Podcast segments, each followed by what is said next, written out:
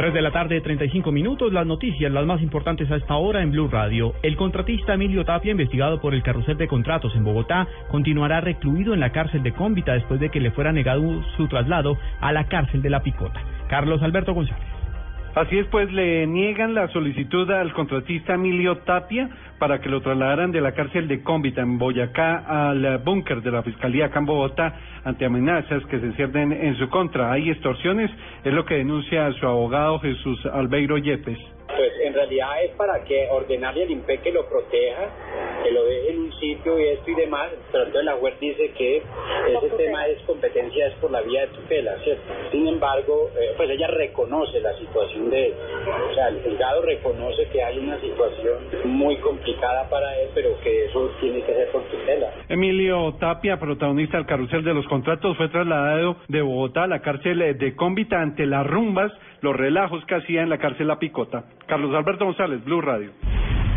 En una carta enviada desde la cárcel de Ramo Verde en Caracas, el alcalde Antonio Ledesma instó a la oposición de su país a pedir la renuncia del presidente Nicolás Maduro. Desde la capital de Venezuela, Aaron Corredor. En la carta escrita de Ramo Verde con fecha de ayer domingo 22 de febrero, el alcalde metropolitano Antonio Ledesma le envía un claro mensaje a la oposición venezolana. Dice que la Mesa de la Unidad Democrática, organización que agrupa a los partidos políticos opositores, discutan al interior de la mesa la renuncia del presidente Nicolás Maduro, pues considera que esa vía es todo lo contrario a un golpe militarista. El alcalde Ledesma le dice a la oposición que no se dejen dividir por el gobierno de Nicolás Maduro y escribe, abro comillas, si de verdad quieren darme solidaridad y fuerza, sigan consolidando la unidad creíble, coherente y franca donde se reconozcan todos los liderazgos que interactuamos en la mesa de la unidad democrática. Cierro comillas. Ledesma agradeció todas las manifestaciones de solidaridad que ha recibido desde políticos en Venezuela hasta políticos a nivel internacional. En Caracas, Aaron Corredor, Blue Radio.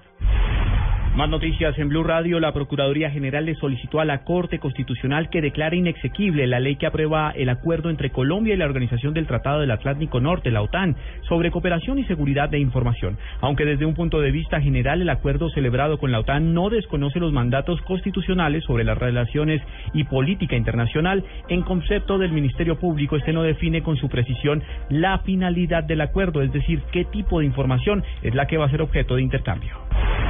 El vicepresidente del Consejo de Armenia, Néstor Fabián Herrera Fernández, denunció a la alcaldesa de la capital del Quindío, Luis Piedad Valencia, por presuntamente haber buscado beneficios tributarios para su familia. El cabildante sostuvo que la mandataria habría absuelto del pago de impuestos a sus familiares tras la justificación de una ley falsa.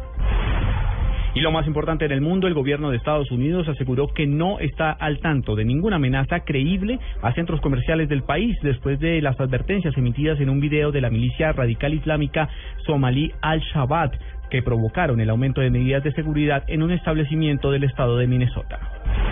3 de la tarde, 38 minutos.